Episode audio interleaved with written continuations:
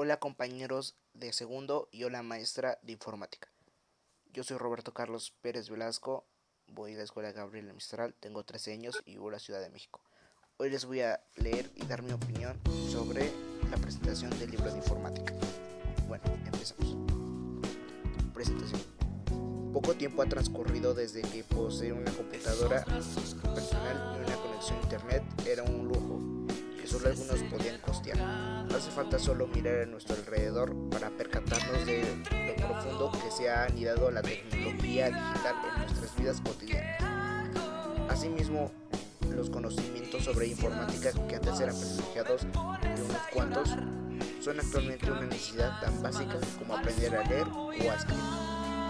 No resulta exagerado afirmar que quienes se niegan a adoptar las habilidades digitales se pierden de la información, e incluso ventajas laborales y académicas. Bueno compañeros y maestros, yo, yo opino de que esto es cierto. Una persona